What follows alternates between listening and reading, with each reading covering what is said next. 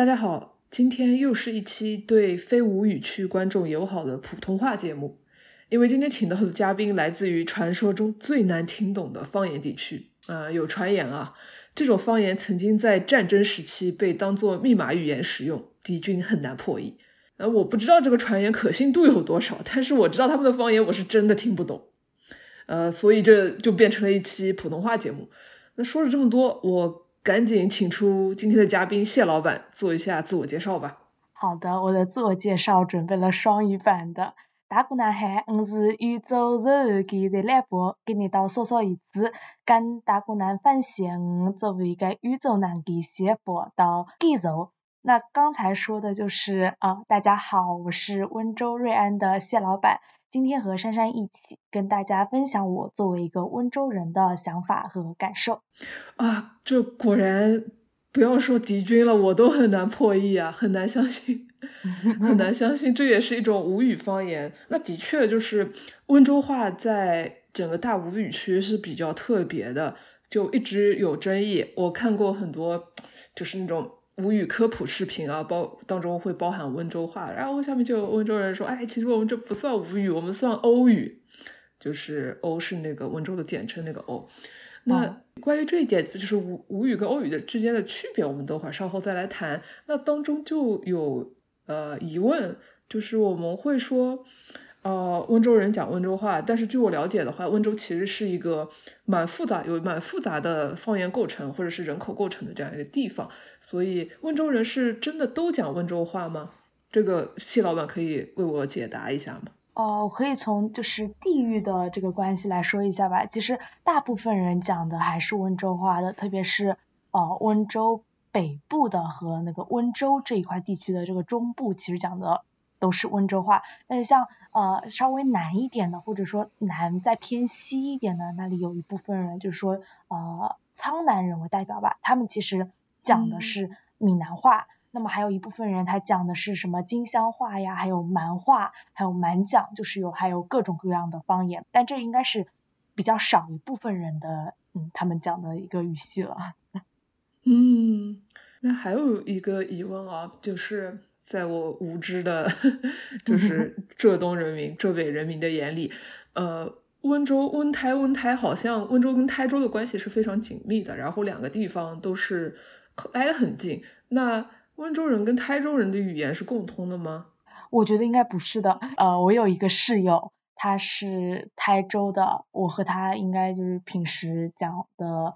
话是应该是完全不一样的啊，所以你们互相之间沟通还是通过那个普通话？对，普通话，对对对。呃，那温州以外，就是刚才像你说说的，就是北部还有是主城区这这些人，大部分讲温州话之外，那会有在温州以外的人讲温州话吗？温州以外的人，我觉得就是说，如果是外面呃的人，就是温州市外的人来的话，应该都是不会讲温州话的。嗯，呃，对，就最。可能像那个丽水的青田和我们稍微有点近，但是应该呃也是不会讲，所以就是都说温州排外嘛。我觉得很大一个原因就是在这个方言上面会比较，因为别人听不懂，就互相之间就可能再再老一辈的人可能也听不懂外面的人，就是再老再上去再上去，可能大家语言不够互相不通的话，可能无法理解。就可能会产生这样一种印象，嗯，对，而且温州就是市内的人其实也都是互相听不懂的，因为有太多温州话了。哦，那到底说说看到底有几种温州话？哦，就是我们说十里不同音嘛，然后在温州的话，这个特点真的是很鲜明的。然后有几种温州话，其实我也真的数不清，我觉得可能有几十种，就是在呃温州这个地方，因为温州它是一个地级市，呃，关于城区的话，就会有鹿城区。瓯海区、龙湾区等等，那么下面还有嗯瑞安啊、永嘉、苍南啊、乐清，还有平阳这些。像我的话，我是啊瑞安人，我们瑞安算县级市嘛。那么下面还有各种镇，嗯，像我的话就是啊马屿镇人，离我们镇比较近一点的那个粤剧的陶慧明老师，嗯，他是他是瑞安陶山人。像我们两个呃之间讲的话，就是我猜想一下，可能是有百分之九是。相似的，但是可能在那种个别的呃语调或者说腔调方面，呃应该是会有各自的口音的。就是说像那种呃比较老练的人的话，他甚至是能听出，光从你的口音就能听出你是啊什么镇上的人。我和我高中同桌的话，我举个例子吧，呃我高中同桌他是瑞安城区的人，然后我是这个啊镇上的人。那我们讲一二三四五都是不一样的，像他讲的话就是亚拉嗦四五，我的话是一五嗦四五这样子。然后还有一个就是呃上午下午这个下午的这个发音，他讲的是 a b u n i 就是后半天，嗯，但是我讲的就是 maga，就有点 土讲的 maga。哎，这这跟这跟这跟下午下半天有有什么任何的关系吗？这两个字是怎么写的呢？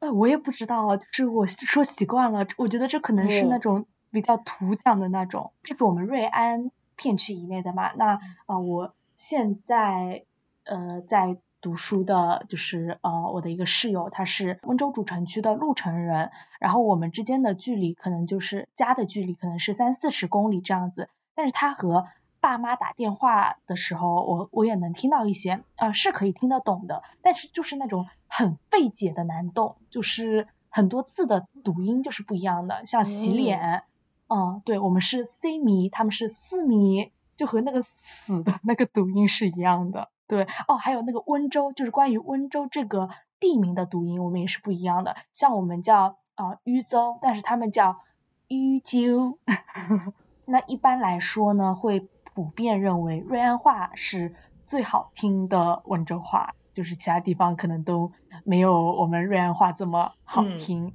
那么还有一个就是刚才南部的那个闽南话和满话这方面，那么我询问了两位苍南的朋友，他他们一个是讲蛮话的，另一个是讲闽南话的。那这个讲蛮话的朋友呢，他形容我们这边的温州的闽南语和福建的闽南语就像是。美式英语和那个澳洲英语的区别，但是闽南话朋友他形容这两者的相似度的话，可能就只有百分之三十，他们是听不懂福建人说的闽南话的，是这样。哦，原来那话锋一转，说说温州话跟吴语之间的关系。对我们这个节目，其实到一直 到上一期，所有的就是我们介绍啊吴吴语方言这个那个的，其实所有的。在节目当中出现过的吴语都是北部吴语，我很好奇，呃，想要做个小测试，温州话跟我们北部吴语之间，就是还是是是不是还有任何的关联？大家能够互相理解吗？做小测验之前，我想先问一下谢老板，就是我跟谢老板认识也是因为看戏的事情，呃，看粤剧。那粤剧是以绍兴方言、嵊州那边的方言为基础的吧？你在听粤剧的时候，包括你可能有一些。呃，北部吴语区的朋友，你觉得你理解他们有压力吗？粤剧的话，其实我还是靠字幕去听的，但是听懂了，或者说听多了吧，因为自己有时候也会学唱嘛，然后听多了，可能就有时候也不需要字幕。但是在那个呃粤剧这方面，我觉得我还是。嗯，还是听不懂的。但是像那个那个我的大学室友，他是有一个是湖州人，他讲的应该也算是这个北部的吴语。说到某些词，觉得还会挺像的。但是我觉得应该是我听得懂他，但是他听不懂我的这样一种关系。所以我们可以就是对一起举举个例子。要不你如果有准备例子的话，你可以先开始，我来猜一猜。对我我准备了几个。嗯，顾哈。啊，顾哈。过哈，对，哇，你学的好标准啊！过河吗？不是，螃蟹。螃蟹这个字是螃吗？哇，这个字，哇，这怎么听？这怎么听得出来？那我说这个，我说一下，我说一下这个词啊。那温州话里叫锅哈，我们余姚话里呢叫绑哈。哦，那还是。绑哈还是应该还是能对，就是和那个哈的那个发音，我们还是挺像的。对对对，有相似到。好，那第二个来。呃，东西。东西，那不就是东东西吗？我说什么普通话。哦，啥呀？换一个，换一个。卡子。卡子。哎，这什什什什么什么子？我听第二个。哎，我觉得我我可能就是太难了。我举的这些例子，这是硬币这个意思，我还以为我们会有一些相似之处呢。硬硬币哦哦，硬币硬币我们叫什么？哦，但是哦，我知道了，我知道了。因为第二个是我们是一样的，我觉得如果写出来啊，正字应该是一样的。我们叫我们叫国字。哦，对对对，还是还是挺像的。还有一个就是那个刚才的那个么子么子，哦哦哦，东西是吧？对，就是刚才那个东西。哦，东西。呃，我们说什么？因为你一说那个温州词，因为它写出来的字的话，应该是务实，对吧？对对对。然后我就会想到上海话的么子，但是哦，对对对对对，一时之间让我说余姚话怎么讲？让我想想看啊。嗯，我们可能就会说东西。就你刚才说到那个上海话嘛，就是我想到，就之前有那个啊爱情神话那个电影。嗯嗯嗯，对，他就是全程用那个上海话来讲的。我在电影院看啊，我们几个室友就是我们有温州的，然后台州的，就真的觉得和上海话还都挺像的。其实有挺多词，我觉得还是有点关系的。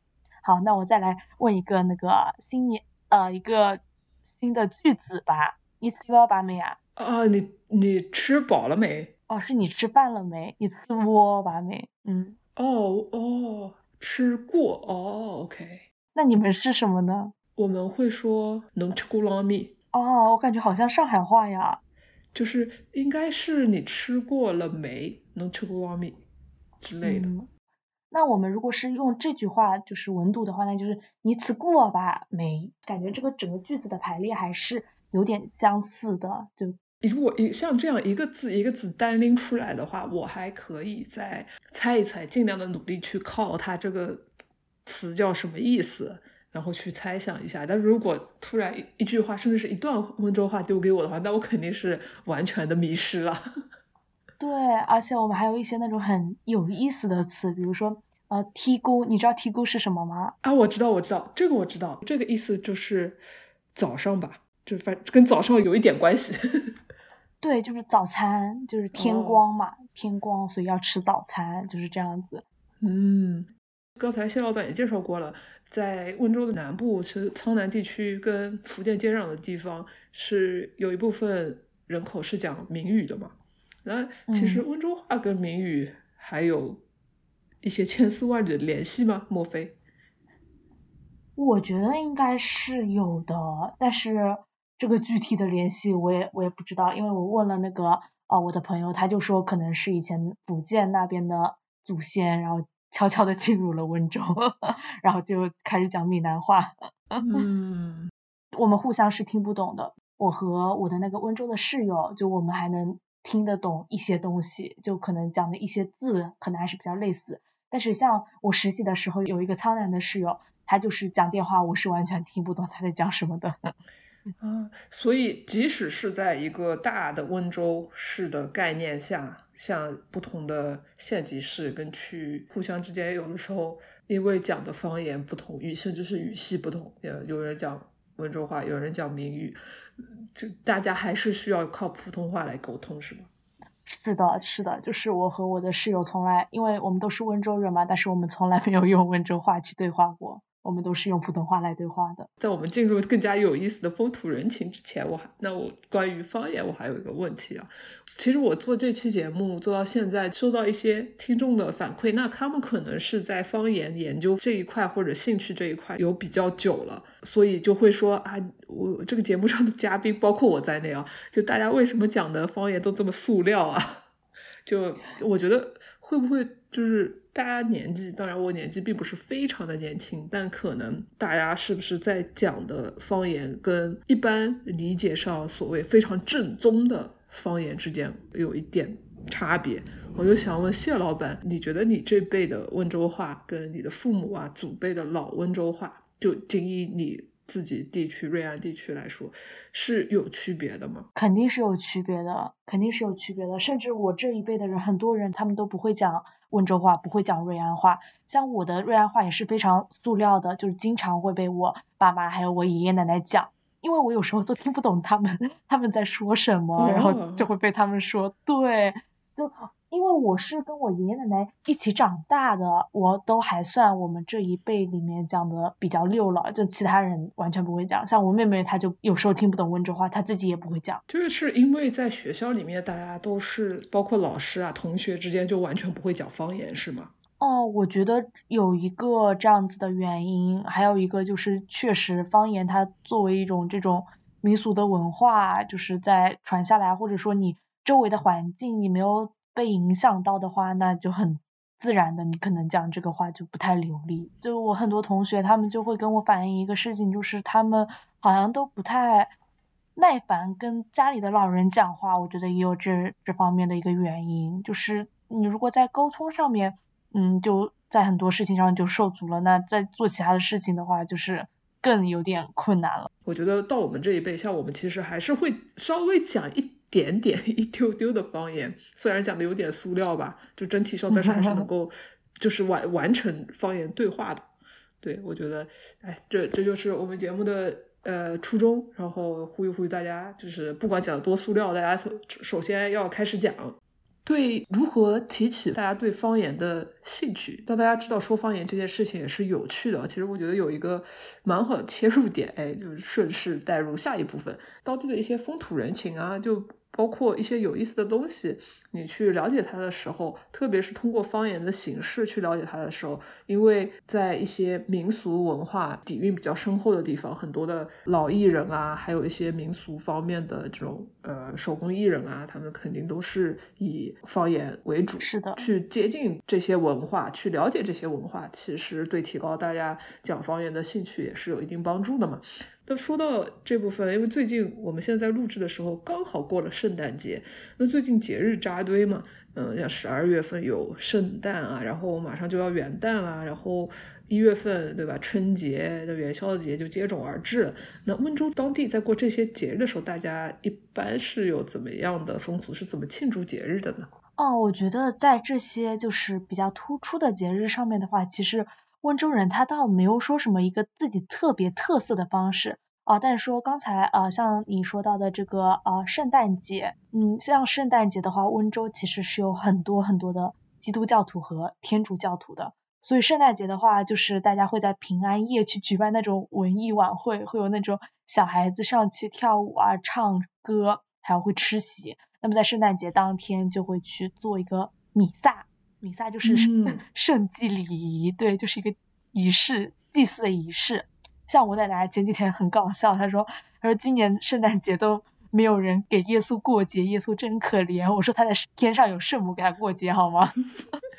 然后呃，像元旦，我觉得没什么特别的。然后。元宵的话好像也没什么特别的，但是哦，最近冬至刚过去嘛，然后我们会吃这个芝麻汤圆这样子。嗯，对。春节的话，呃，我不知道这个算不算温州的特色哎，就是过年的话，我们会从大年三十开始一直到初八，每天都在吃席，然后 我觉得这个好。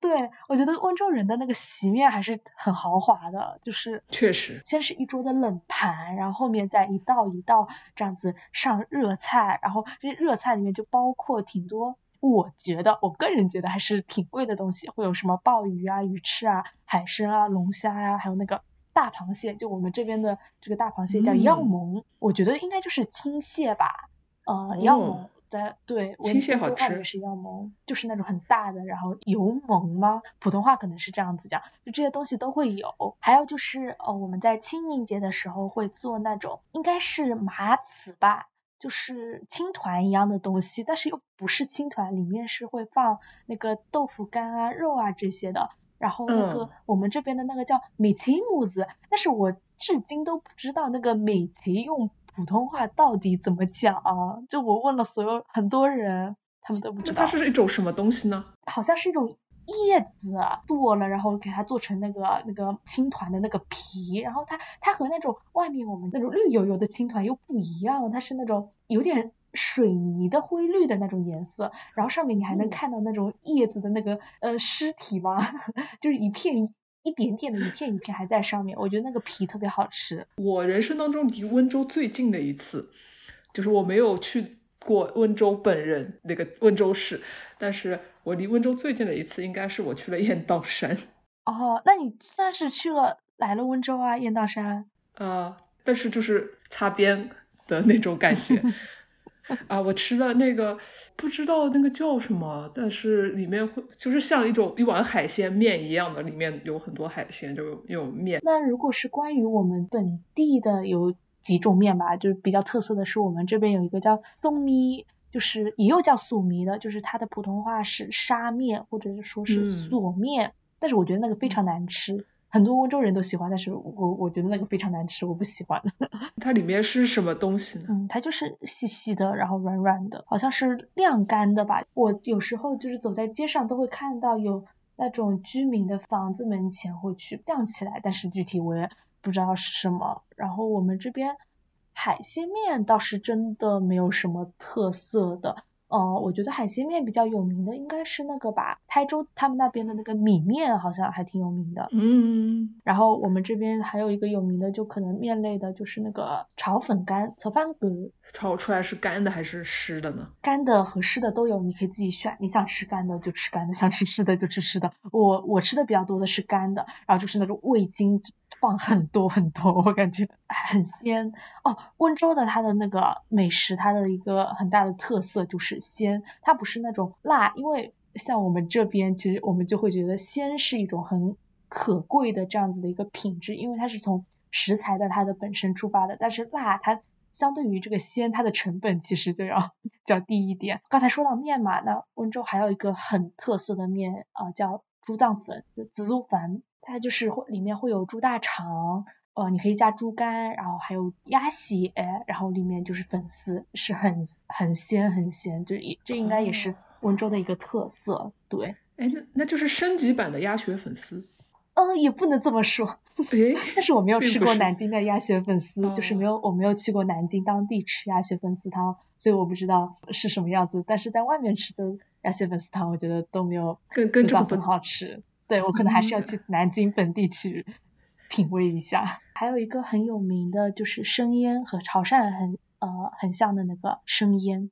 温州吃生腌也是很多的，因为我们沿海嘛，像哎像你们宁宁波是不是也也会有这个啊？对对对，我们生腌其实吃的最多的，我们会生腌梭子蟹嘛，就是腌完了之后就叫它呛，就是呛蟹呛哈。哦。那还有还有泥螺，就是生腌，然后就会变成醉泥螺啊。说起来，我我在这里都还能买到醉泥螺，现在我的冰箱里就还有半罐 半瓶醉泥螺放在那边。竟然竟然会这样？哎，你刚才说的那个呛蟹是一种做法。然后我们这边还有一种做法是古哈撒姜蟹生，哦，那是怎么样的呢？姜蟹生的话，它就是可能和潮汕那边的做法比较像，加很多什么蒜蓉啊那种酱料给它腌过。对，哦，还有我们这边还有一个东西，你可以猜一下，就是生腌的五靠多，你知道这是什么吗？五靠多不知道哎，完全不知道。皮皮虾，皮皮虾啊，就这是生腌完了之后才叫它五靠多，还是？不不不，这个东西它就叫五靠多。对，OK。因为我后面大学的时候我都不知道皮皮虾是什么，我还以为我自己没有吃过皮皮虾。我说皮皮虾是什么，后来发现就是五靠多。哇，对对对对对，我们那边叫呃叫它撒西坡。哦，那也很难听得懂。但是我们那个词撒西坡就其实就是撒尿虾的意思，它甚至不是撒尿虾，它是撒尿佬，就是一个撒尿的人。就是比如说会说一个小朋友把尿撒在了自己身上，就会说他是杂西婆。我们这边还有一个小吃很有名的，就是你应该也听说过，就是那个瘦肉丸。嗯嗯嗯。哦，我们这边还有那个灯盏糕，就是我小时候看戏，经常旁边会会有那种摊子支起来就做这个灯盏糕，但做给它是一种饼一样的，然后里面会放萝卜丝和蛋，就是这种就是然后。炸起来也很香，然后还有敲鱼汤，就是把那个鱼肉给它敲成敲成一片片的，然后做成汤，我觉得这个也很鲜。还有猪油渣，你吃过吗？那个吗？就是炼完炼完油之后剩下来的那个。对，但是我们这边它是直接把它做成那种一块一块的那种，和我们在面里面加的，或者说把那个呃肉或者猪油给炸起来那种又不一样。哇，那个。真的非常好吃，我们这边叫滋药酥，不知道你们那边能不能买到？就真的太好吃了，感觉我们互相之间还是有一些相似的地方，但是食物这一块不同的地方也是差异化会比较大一点。那刚才你讲到一点，小时候去看戏的时候会呃有那个叫灯盏糕。那你小时候去听戏主要听什么戏呢？因为我知道温州它是一个戏曲曲艺非常发达的地方，对吧？作为南戏的发源地，然后现在还存有非常多的戏曲曲艺的曲种剧种。从戏曲和曲艺的话，我先说曲曲艺这方面吧。我们我觉得我们这边很有特色的一个就是那个温州鼓词，一般是由一个或者说两个词人啊，一个人的话呢，他就是一边打那个鼓，一边敲那个牛筋琴；两个人的话呢，可能还有个人在旁边弹琵琶这样子。这个是哦。你就是在那条微博下面找到我的呀？对对对，我就是在那条微博下面找到你的。就是，呃，一一开始我还不知道谢老板是哪里人。其实我跟谢老板就是互关已经有一段时间了，但是在那之前我不知道谢老板是温州人。我在苦苦为这档节目寻找温州嘉宾的时候，他突然发出了一条温州古词的微博 太有缘了。就温州古词这个东西，其实现在我觉得都。嗯，反正肯定是只有爷爷奶奶这一辈的人听了。我对他有兴趣呢，是因为我小时候就跟着爷爷奶奶听，所以说会有这样子的一些印象，觉得好听就挺喜欢。但当然现在听的话，可能就他的故事情节，像温州古词的话，它的。呃，种类还是挺多的，就是它题材还是很广泛的。有才子佳人的话，就有冯仙珠。然后冯仙珠的话，它讲的是一个凭我仅存的一点点印象，因为我前几天想重温这个东西，我发现在网上都找不到资源，可能实在是太小众了。就因为才子佳人嘛，就肯定有一个男的，有一个女的。然后这个男的好像是赵匡胤的祖父，然后他叫赵少卿，他好像进京赶考，然后。墨水诗卷，所以就他本来是第一名，但是他因为打翻了墨水，然后冯仙珠呢好像是他的指腹为婚的一个妻子，但是他是一个女中豪杰。这个男的我忘记是他娶了十五个老婆还是八个老婆了。冯仙珠好像怀着孕还要帮他去打仗，反正冯仙珠是他的大老婆。我今天在查这个戏曲百科，因为我太想知道这个故事梗概了嘛，发现在越剧里面。竟然那个袁老袁雪芬和马章花两位老师，他们居然演过越剧版的这个，在一九四零年叫《安邦定国志》啊，我真的还蛮好奇的。就在那个我看到那个情节里面是这个赵少卿，他最后娶了两个老婆，然后还有骇浪惊涛，他讲的就是一个叫骇浪，一个叫惊涛的一对江湖儿女的爱情故事，然后还有啊四大才子那，这个就是四个才子的爱情故事。那么还有历史传说，我的少的可怜的很多历史知识，可能都是从温州这个古词里面学过来的。在这种古词里面，一个男的一般会娶很多个老婆。那现在古词，你说年轻人听的比较少嘛？那他的演出，我可能相应的也并没有非常多。那如果想要听他，他现在还有现场版的演出吗？嗯，一般是不会有的，除非你说什么村里面可能有一些特殊的，你要。干嘛了？然后会在那种文化宫，现在我不知道还有没有了。我印象里面就是我八九岁的时候，还有一次我和我爷爷去一个文化宫里面去听那个娘娘词，好像娘娘词它是会在特定的时间里面会出来唱的。它讲的是那个观音菩萨，他的两根白发化作了两条白蛇为祸人间，然后一个人去收服这两条。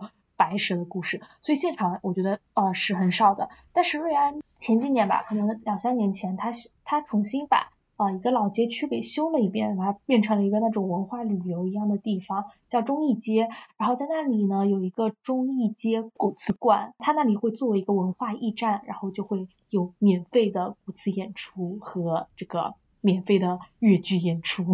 哎，那这是非常的棒。是的，因而且古瓷它现在应该传承人是。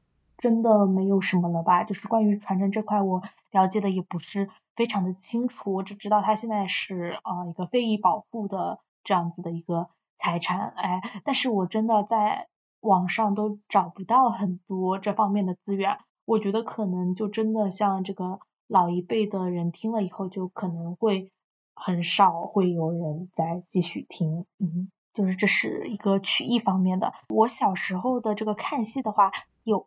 三大类，一个是欧剧，欧剧就是你刚才也提到了，欧是我们温州的简称，那这也是我们的一个本土的剧种。但是提到欧剧，你可能会觉得就是说，哎，那像那个这个粤剧，它讲绍兴方言，那温州它会不会讲温州方言呢？其实不是的，它这个欧剧它根本就不讲温州话。我搜了一下，有些人说这是永嘉官话，但是我真的听不懂。然后再加上我们这边是从来不演京剧的，戏曲频道小时候放京剧的话，我都是非常不爱看的，因为我小时候就觉得这个很慢，然后我我觉得他的化妆。不好看，就小时候嘛，觉得呃贴片子这些不好看。那么欧剧它的这个化妆的造型啊、打扮啊，都和这个京剧或者说和昆曲这些很类似，所以一般演欧剧的话，嗯，我都是不看的。你有听说过欧剧吗？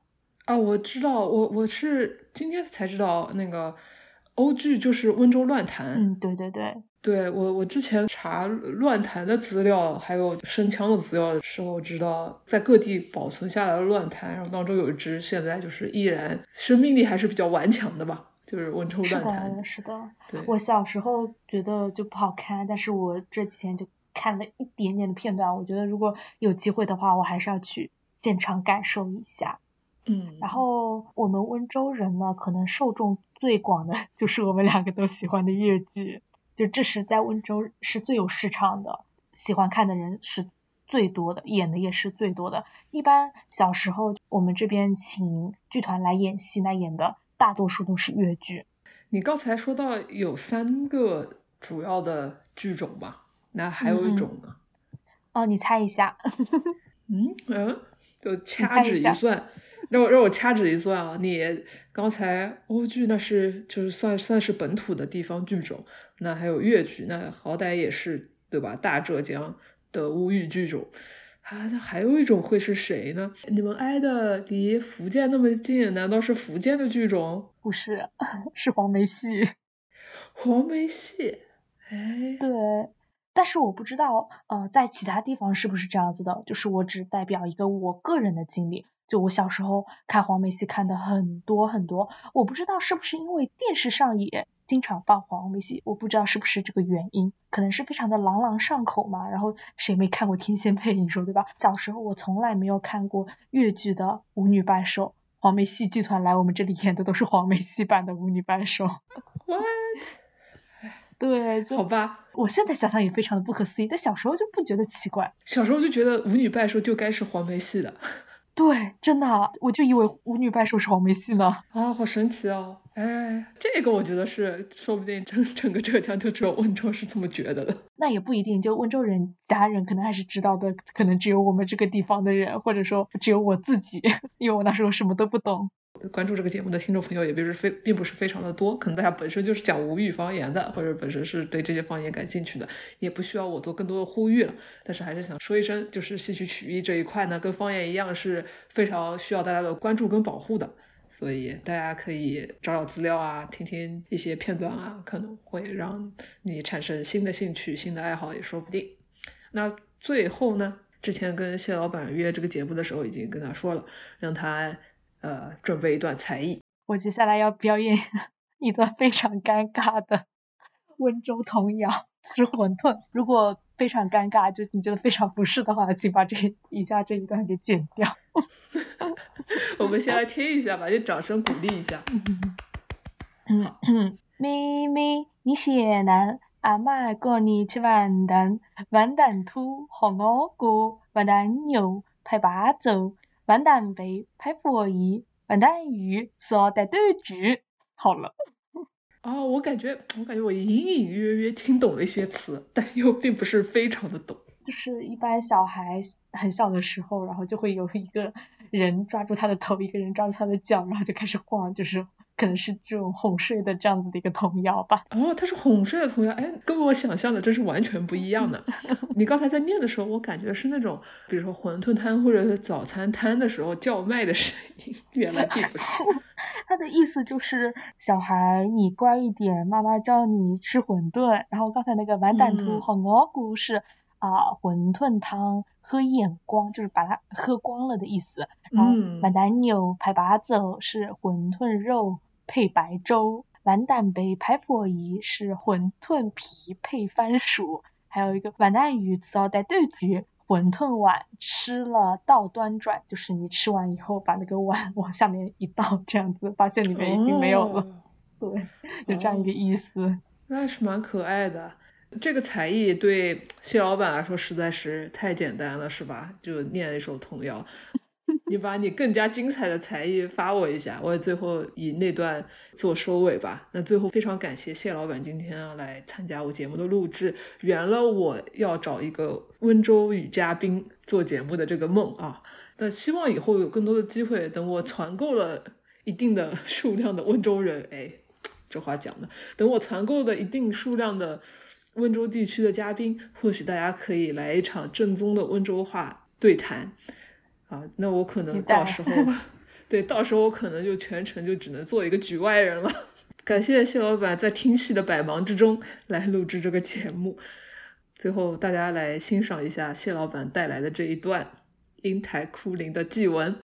小妹的清香三字，七点两兄。